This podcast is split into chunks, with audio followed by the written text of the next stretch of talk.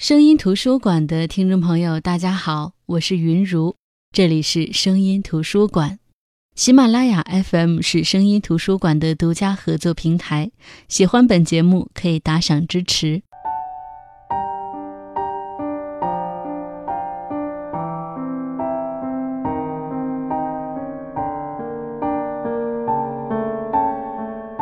有一次，我正在看村上春树的书。被身边的人不那么客气地揶揄了一下，他说：“原来你节目就分享这种书啊！”我当时的反应是：“这种书，哪种书啊？”村上春树的书现在在大家心目当中已经低到这个档次了吗？想了一下，这个不客气的人，平日里不是读佛经，就是看哲学，要不看看马克思、邓小平之类的书，可能在他心中。他看的书是一般人不看的，那就是高级的。反观村上春树的书，普及程度实在是高，随便一个人都知道这个日本作家。知道的人多了，似乎都想把他从神台上拉下来，就无法再被仰望了。在他眼里，倒成了不入流的书。想到这里，我便也不再跟他理论，因为在自以为是的人面前，除非你能证明什么。否则，你永远不会说服他。毕竟，我无法证明村上春树的书就一定比他喜欢的那些书好。但是我知道，村上春树的书也绝非如他贬损的那般不堪。一直好像没怎么分享过他的书，今天就来分享一本。这本书的名字叫《没有色彩的多奇作和他的巡礼之年》。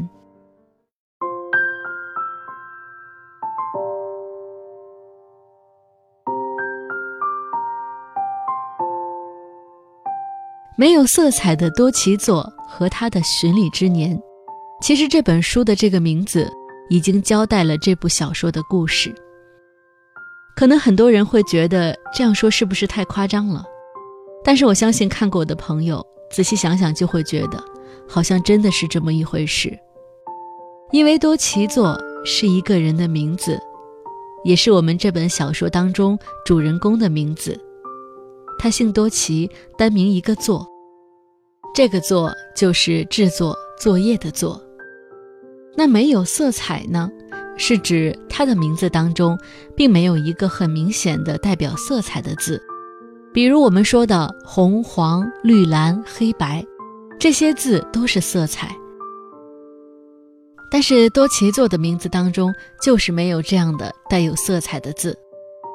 我们平常人的名字当中有好多都是没有带有颜色的字，好像也没有觉得有什么好奇怪的。为什么村上春树会给这个主人公的名字前加上这么一个定语“没有色彩”呢？其实这一切就源于本书中所讲述的这个故事。多奇作在少年时代有四个小伙伴，这四个小伙伴是两男两女，他们五个人非常要好。组成了一个小团体。这五个人当中，除了多奇作，其他四个人都有一个小小的共同点，那就是他们的名字里都带有颜色。两个男生的名字分别是赤松庆和青海岳夫，那赤和青就是颜色。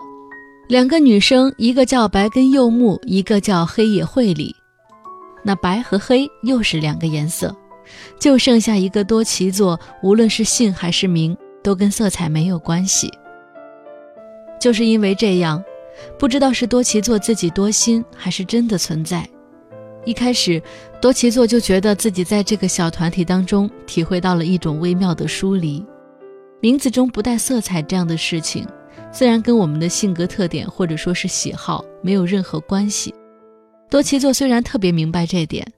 但是他还是时常感觉到遗憾和懊恼，有时候甚至感觉到自己很受伤。大家发现名字中有色彩，也就特别理所应当的用色彩来代替名字作为大家的称呼。比如说赤松庆，大家都叫他赤；黑野惠里，大家叫他黑；白根柚木，大家叫做白；青海岳夫，大家叫他青。那轮到多奇作的时候，名字当中没有色彩，只能规规矩矩地称他为作。在少年时代，多奇作曾经不止一次地想过，如果自己的名字当中能有一个代表颜色的字，那这个小团体就完美无缺了。在这个小团体当中，大家也是性格各异。赤他的成绩非常好，出类拔萃，就像小时候我们班总有一个这样的学霸一样。赤就是那种平日里看着好像没多努力，但考试的时候总是第一名的那个人。而青呢是阳光运动型的男生，橄榄球队的前锋，还做过校队的队长。那白呢，就如同这个颜色给我们的想象一样，她是一个特别美好的女孩，五官端正，身材修长，就像模特一样。也经常被同学比作是白雪公主，弹的一手好钢琴，但是从来不喜欢在陌生人面前来炫耀。而黑虽然长相一般，在白的面前更是妥妥的被比下去。但是他性格活泼，爱说笑，可以说是团队当中的一个开心果。多奇座的名字虽然没有色彩，但是也有一定的寓意，因为“做”是制作和制造的意思。虽然不经常被用在名字里，但是大家一听也都知道是什么意思。而多奇座的志向以及他后来从事的工作，也都跟他名字当中的“座”有很大的关系。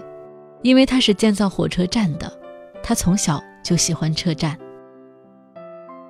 可能因为其他人都有共同点，这就使得多奇座总感觉自己是小团体当中特别没有存在感的一个人。再加上他的性格安静，也不爱多说话，羞于交际，就让人更难注意他的存在。多奇座总在想，如果说这个小团体没有自己，其他几个人会不会相处的更加亲密无间？是不是没有自己，他们会更加快乐的活下去呢？于是，只要想到这个亲密的小团体的时候，他总会想到一句话。这句话就是：色彩丰富的四个人，加上没有色彩的多奇座。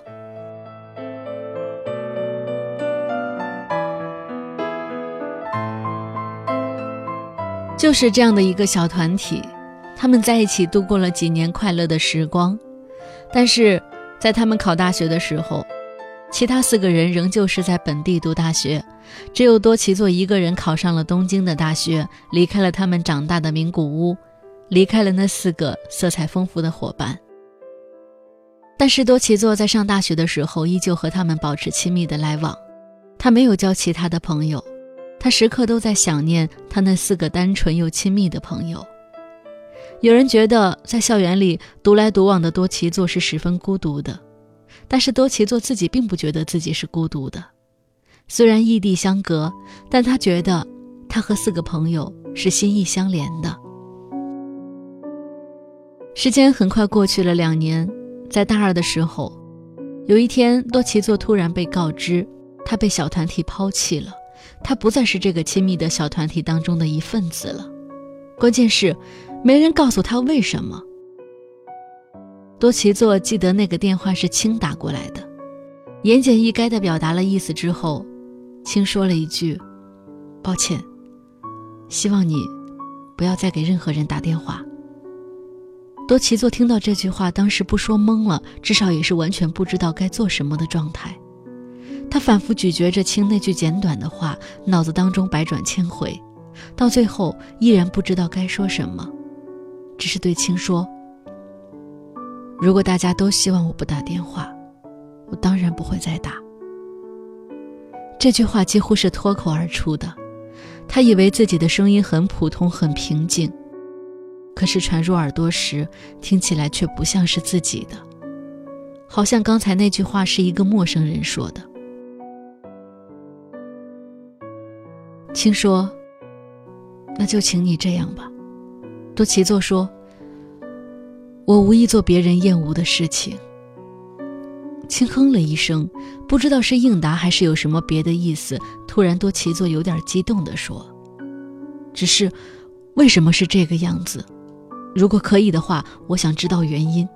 这个不能由我告诉你。那该由谁来告诉我？电话那头有长长的沉默，你自己想想就知道了。沉默之后，请开口了。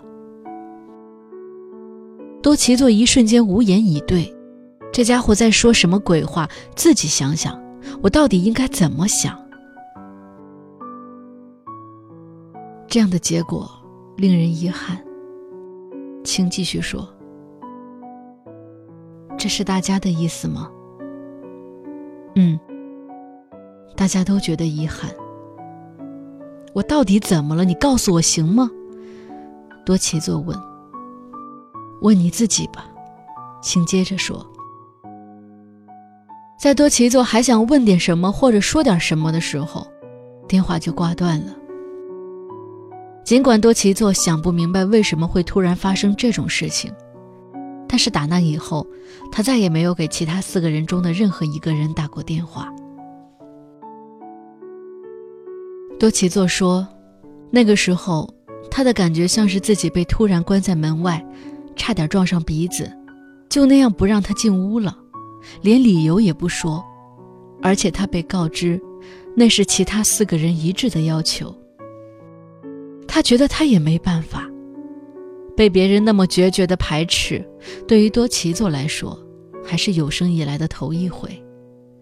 更何况对方还是自己最信赖、熟悉的、亲近的，就像是自己身体一部分的好朋友。别说寻找原因、消除误会了，首先他自己的身体就遭受了巨大的打击，差点爬不起来。整整五个月的时间。他觉得自己就像是活在死亡的入口。他孤单一人，他感觉自己既是自己，又不是自己。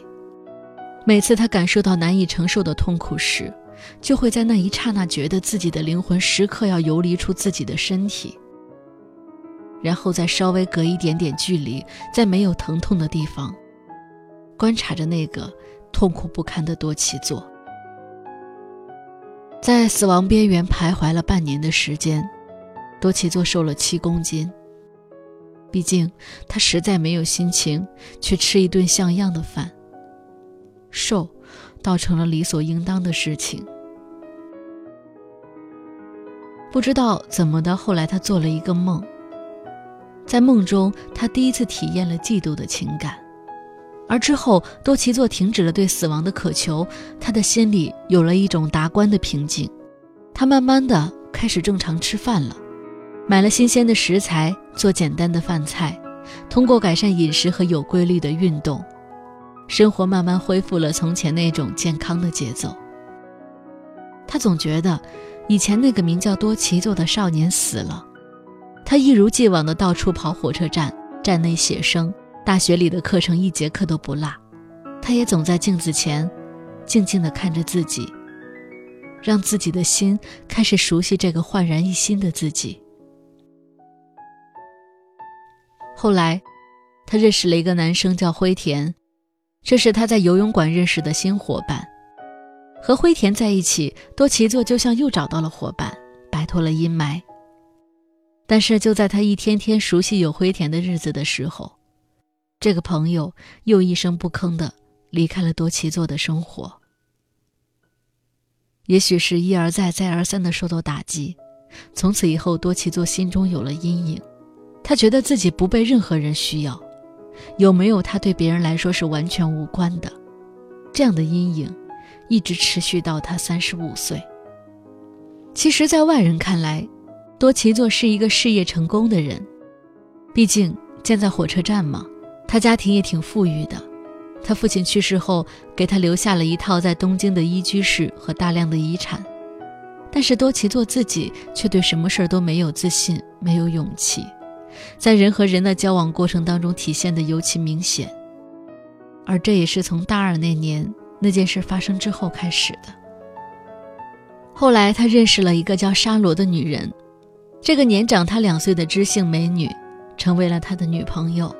他帮助多奇作走出了十多年都走不出来的那一步，不仅帮他联系了四位伙伴，还鼓励他去一个个走访十几年没有联系的朋友，探寻当年为什么会被小团体集体排斥，探寻十六年前的真相。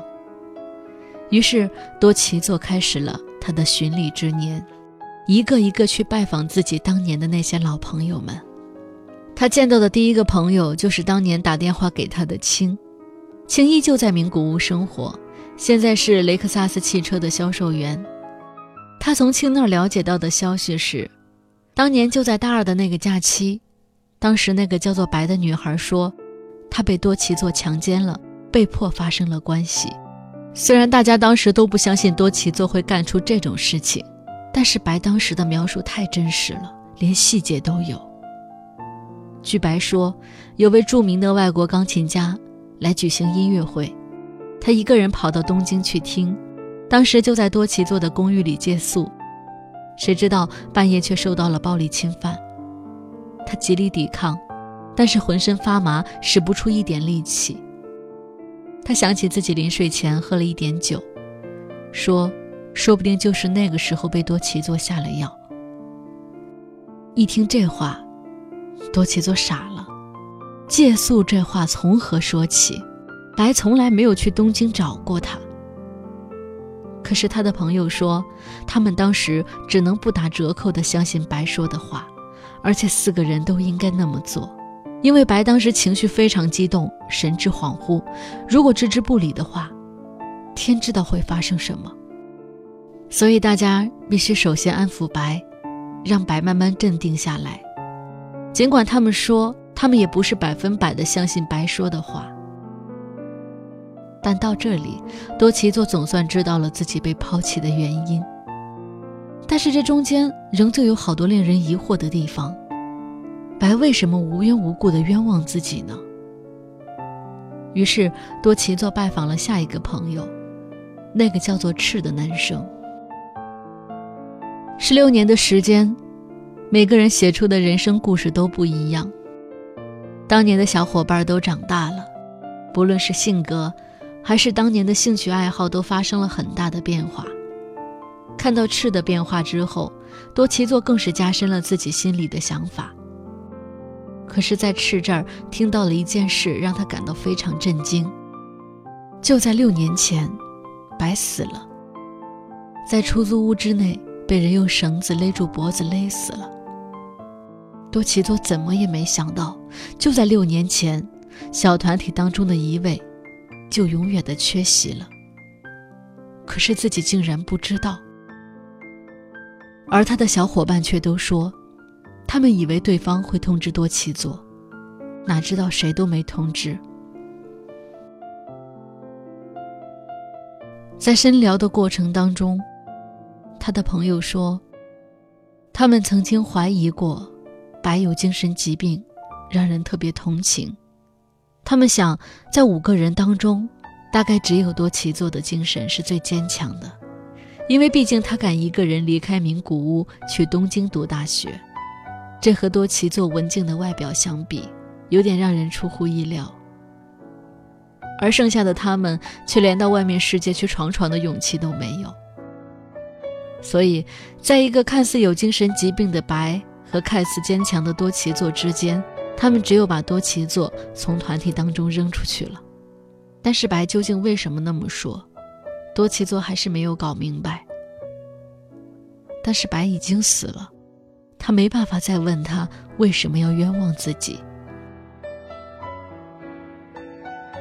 于是他去拜访了另一个朋友，和白经常在一起的女孩黑，但是黑远嫁到芬兰，他必须去芬兰一趟才能见到黑。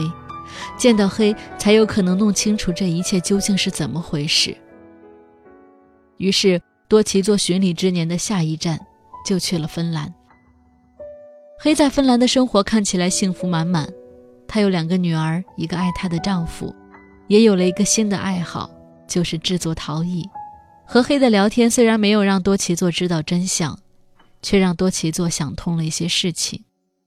虽然在这本书里，村上春树到最后也没有特别清楚地告知我们真相，他们每个人都不知道白为什么会精神失常，也不知道他为什么会突然死亡，但是他这个角色的精神失常却牵动着主人公五人小团体的命运。可是他为什么要编造谎言，导致整个小团体疏远多奇作呢？在这本书的结尾，主人公多奇作也在想这个答案。他失眠的时候，把整个事情放在心里，好好的想了一遍。但是，他想通的事情，究竟是不是真相呢？无论是黑的表述，还是多奇做所谓的想通了，其实都是强加在白这个人物上的看法。因为白天性敏感细腻，因为遇到年少的困惑，所以像变了一个人似的，觉得好像自己的人生失去了光彩，好像自己输了。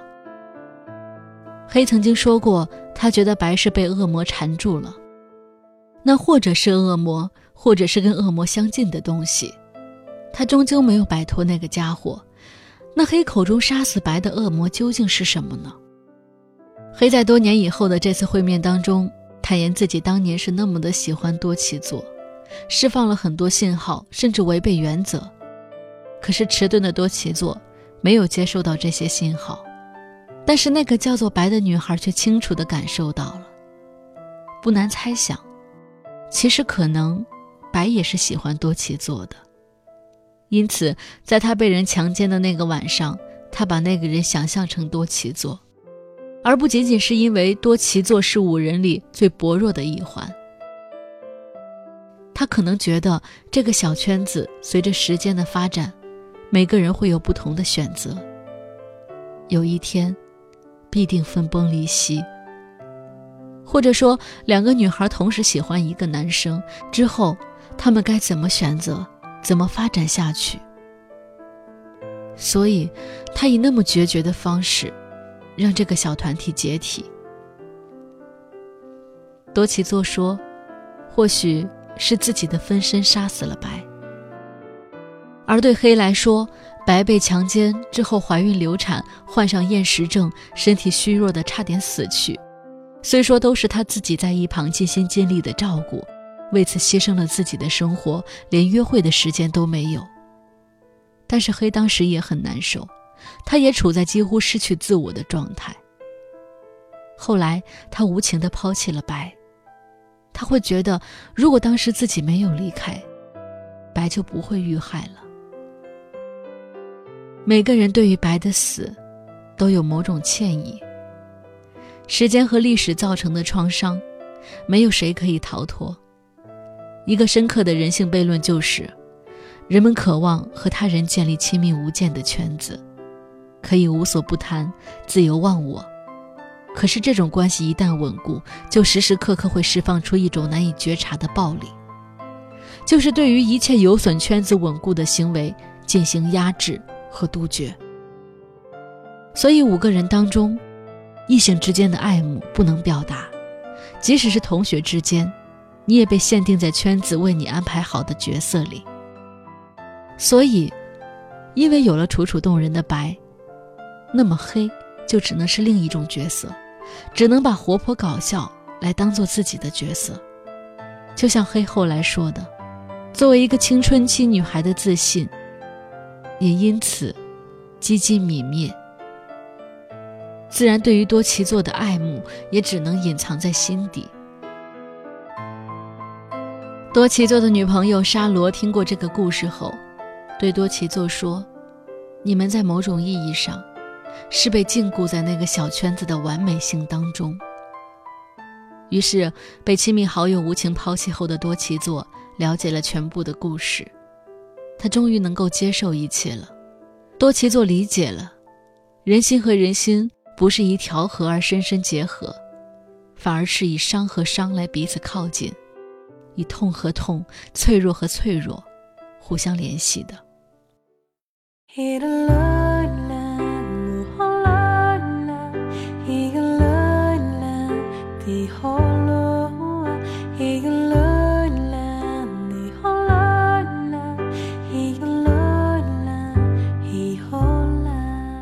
好的，这就是今天的声音图书馆。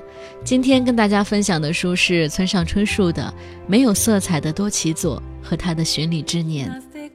多奇座的爱好是建车站，其实，爱也就像建车站，一座有具体形状的车站，牢牢竖立在那里，才能迎接来往的宾客。所以，想要去爱，首先要建构自己的世界。为自己这个世界填充意义和色彩，谁都有那样的时候，觉得自己毫无个性，没有色彩，对朋友来说没有任何价值。但终有一天，会有人过来告诉你：“我是那么的喜欢你，你是一个无比优秀、色彩丰富的人，你一直在建造自己美妙的火车站。无论你是谁，你在哪里，相信总会有这么一天的。”好的，我是云如，这里是声音图书馆。喜欢本期节目可以打赏支持，我们下期再见。